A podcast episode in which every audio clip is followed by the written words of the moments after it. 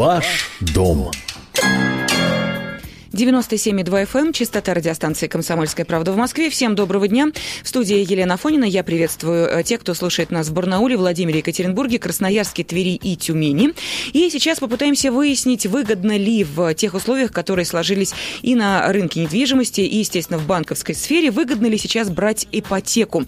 И поможет нам разобраться в этом вопросе вице-президент Международной академии ипотеки и недвижимости Ирина Раченко. Ирина, здравствуйте. Здравствуйте, Ирина.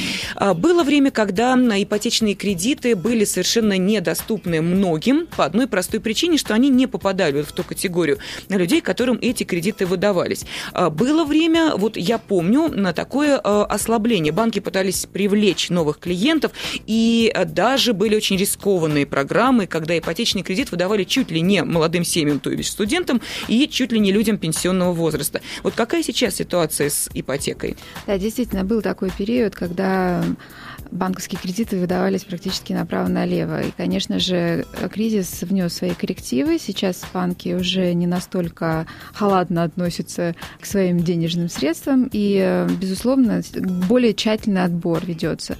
Но, тем не менее, есть приятная новость. К весне действительно многие банки пересматривают в сторону понижения ипотечных ставок, и кредиты становятся все более и более интересными. Но при этом сохраняется фактор, который э, требует от заемщика такую жесткую финансовую дисциплину. То есть, если у вас э, платежи, которые вы собираетесь выплачивать за квартиру по банковскому кредиту, будут превышать 40% от ваших доходов, то, скорее всего, банки вам откажут и, и наверное, правильно сделают, потому что нельзя э, всю свою зарплату отдавать на банковский кредит, да, иначе вы теряете в качестве жизни, а это неблагоприятно не сказывается, собственно, на жителях этой новой квартиры. Ирин, скажите, пожалуйста, здесь речь идет только о человеке, который оформляет на себя ипотечный кредит или о совокупном доходе семьи? О совокупном доходе семьи, безусловно, потому что при рассмотрение кредитной заявки принимается во внимание в том числе и доходы супругов всех, и, возможно, поручители могут включиться, там, родители кого-нибудь из семьи. То есть вот э, рассматривается сейчас все, кто могут подтвердить свою кредитоспособность. Да, но мы понимаем, что кредиты берутся и даются не на один год, не на 10 лет порой, а лет на 15, 20, а то и больше. За это время может совершенно измениться ситуация в семье, и а, человек, на которого оформлен кредит, совокупный доход семьи был один, потом люди разводятся, естественно, совокупный доход семьи уменьшается. А, то есть вот в процессе пересматриваются ли вот эти моменты? Нет, банки практически никогда не затребуют дополнительных дополнительно каких-то финансовых документов, подтверждающих кредит, э, кредитоспособность uh-huh. заемщиков. Им достаточно один раз на этапе, когда вы подаете кредитную заявку. Потом это уже дело самих заемщиков, где они будут изыскивать средства для того, чтобы погашать эти кредиты. Но э, могут ли банки пойти навстречу, э, если у человека изменилась ситуация не в лучшую сторону, и он уже не способен выплачивать в том объеме кредит, как это было предусмотрено по договору? Безусловно, банки не заинтересованы в том, чтобы у них на балансе оставались эти квартиры. Они им не нужны. И э, они будут идти навстречу, но тоже имеют границы э, этих встречных mm-hmm. предложений. Да? Поэтому, безусловно, сейчас есть ситуации, когда супруги брали ипотечный кредит, потом не могли по каким-то причинам ужиться вместе в новой квартире, разводились. И большой вопрос, кто будет платить. Конечно, в каждом случае нужно принимать индивидуальные решения. Банки могут что предложить семье, допустим, да, осталась жена там, с двумя детьми в этой квартире. Угу.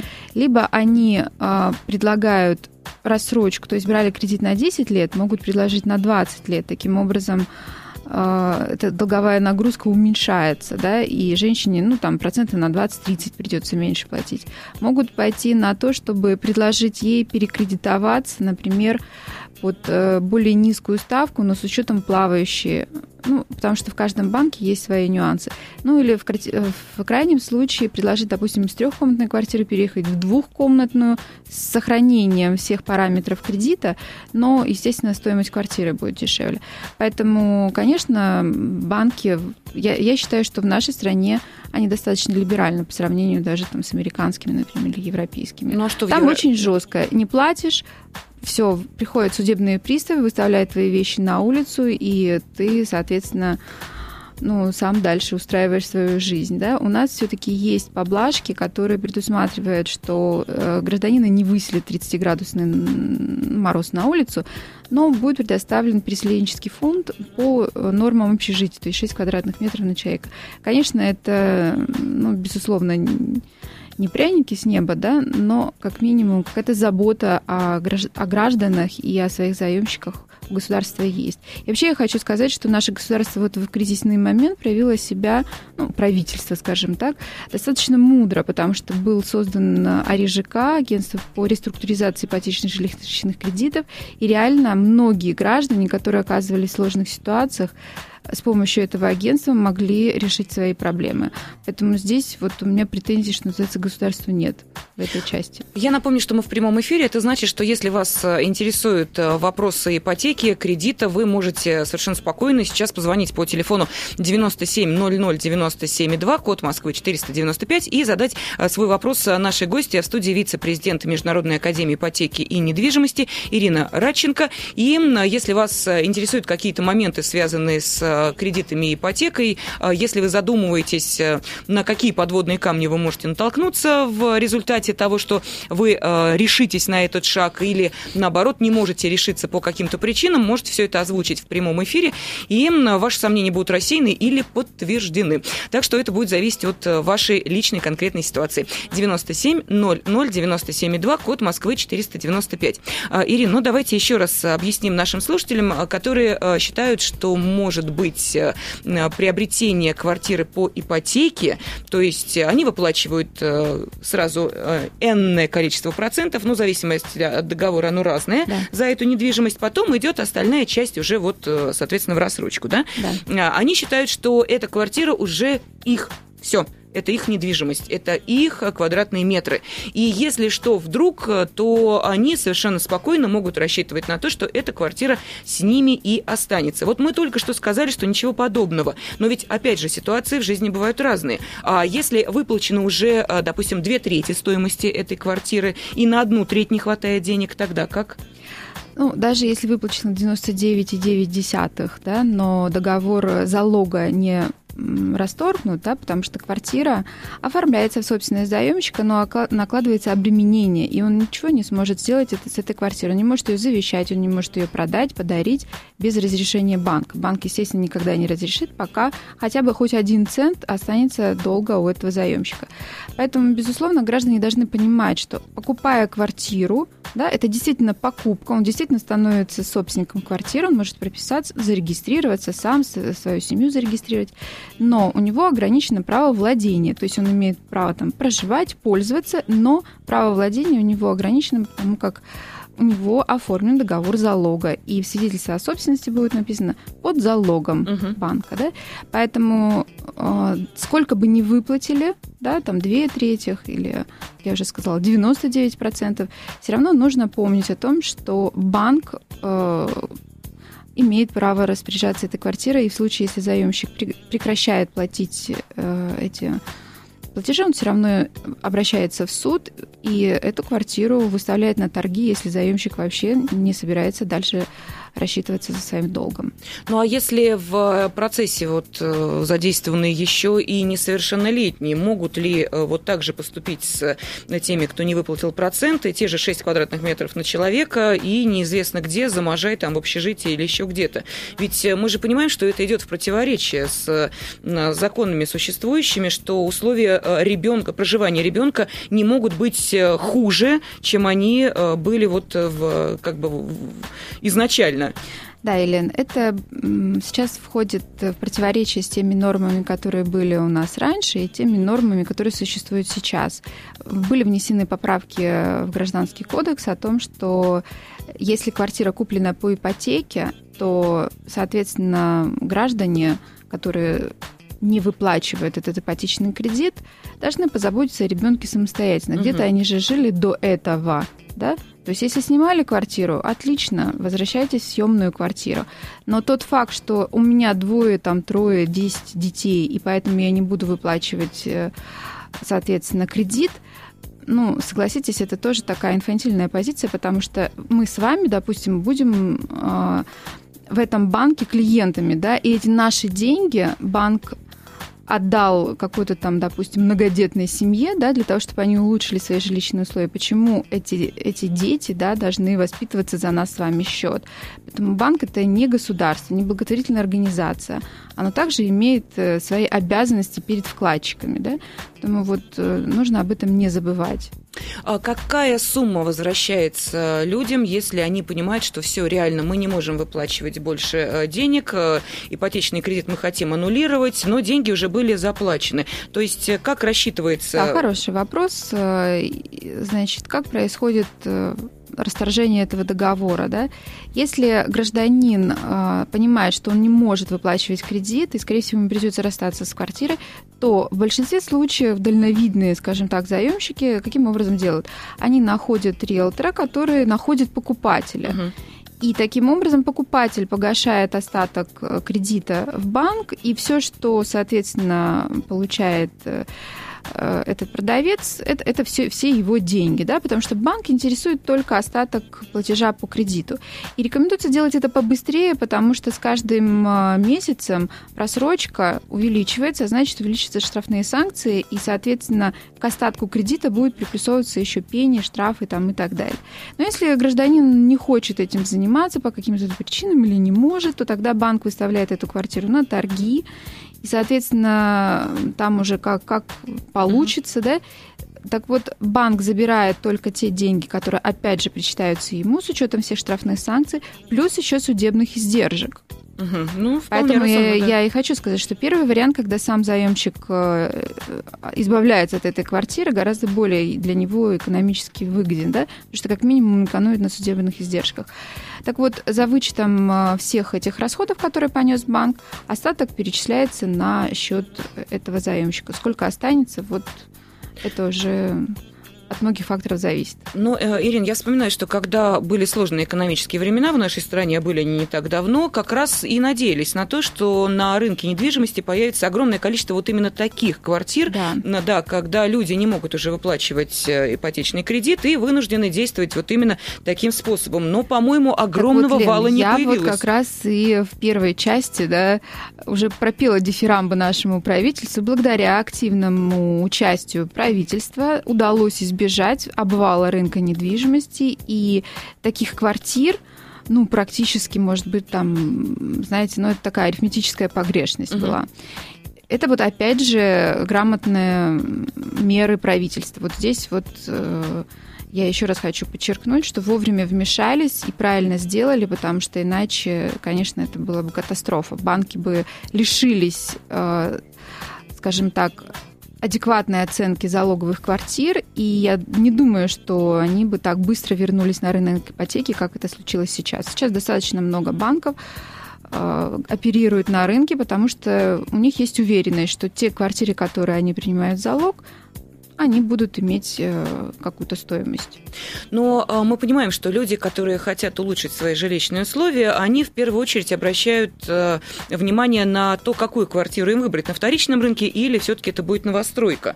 Бытовало мнение, что с новостройкой связываться лучше по одной простой причине, что вы не наткнетесь на, на длинную историю квартиры, которая уходит вглубь в 90-е годы и может в итоге оказаться для вас катастрофой, потому что сделка может быть признана недействительной, если были ущемлены ущемлены права несовершеннолетних детей, которые не принимали участие в приватизации на первом этапе. Ну, там огромное количество да, да. моментов, да. Поэтому считалось, что новостройка – это лучший вариант. Сейчас э, мы понимаем, что нет отнюдь. Если к тому же посмотреть, что сейчас происходит с новостройками конкретно в Москве, то ситуация очень двоякая. С одной стороны, банки готовы давать нам кредиты на то, чтобы мы покупали недвижимость. С другой стороны, люди, которые обращают внимание на новостройки, сталкиваются с проблемой, а, собственно, кто же застройщик? Изменения в московском правительстве как раз и заставляют нас вот так вот насторожиться. Будут ли достроены те дома, а, будут ли новые дома возводиться? Вот что можно по этому поводу сказать? Знаете, действительно, ситуация в московском регионе очень такая неспокойная. И по моим оценкам, где-то порядка 70% новостроек сейчас находятся в стадии, там, скажем так, пересмотрения документов там, и так далее. И, конечно, это заставляет большинство заемщиков заемщиков и инвесторов, которые покупали на этапе строительства, сейчас ну, переживают такие волнительные mm-hmm. моменты, потому что ну, действительно неизвестно, достроят твою новостройку или нет, и многие застройщики уже говорят о том, что они срывают сроки. И, увы, э, я не вижу здесь перспектив, да, потому что даже тот же мэр говорит, что там в ближайший год вряд ли каких-то, какие-то будут э, улучшения в строительном комплексе Москвы, да, и вряд ли мы когда-либо вообще вернемся к тем темпам, которые были там по 4, по, по 4,5 миллиона квадратных метров в Москве за год возводилось, конечно, я думаю, эти времена уже давно прошли. Что это означает? Ну, во-первых, это повышенные риски для тех, кто все-таки собирается покупать новостройки, а. И б, это означает, что на рынок будет выходить меньше квартир, а это значит, что спрос – неудовлетворенный э, за счет новостроек будет расти и давить на, скажем так, вот этот вот жилищный фонд. И, возможно, такая тенденция к плавному увеличению в московском регионе вот из-за вот этих административных э, смен все-таки сохраняется. Угу. То есть э, в любом случае, если человек э, желает э, приобрести именно новостройку, то ему, а, нужно сто раз подумать, и, б, сто раз проверить, собственно, с какой компанией он связывается, потому что отголоски вот этой градостроительной политики, они еще по-прежнему сильные и живы, и компании, которые работали и в, во времена Юрия Михайловича, они продолжают как бы на таком вот автопилоте дорабатывать и сейчас, насколько они надежны, тут уже нужно, мне кажется... В общем, это такая игра в русскую рулетку. Да. Кому да, повезет, может, кому... может повезти, может, к сожалению, не очень. Ну а то, что темпы э, строительства будут снижаться, это абсолютно точно. Есть э, и еще один э, такой факт, который на это указывает, то, что Собянин озвучил информацию о том, что, к сожалению, хрущевки вот в том объеме, в каком собирались их сносить, увы, сноситься не будут. То есть была программа сноса. Да, да, конечно, и это тоже, к сожалению, ну, не самая хорошая новость для рынка недвижимости Москвы. Но в таком случае, если человека нет крайней необходимости покупать недвижимость как единственно возможную для того, чтобы там проживать.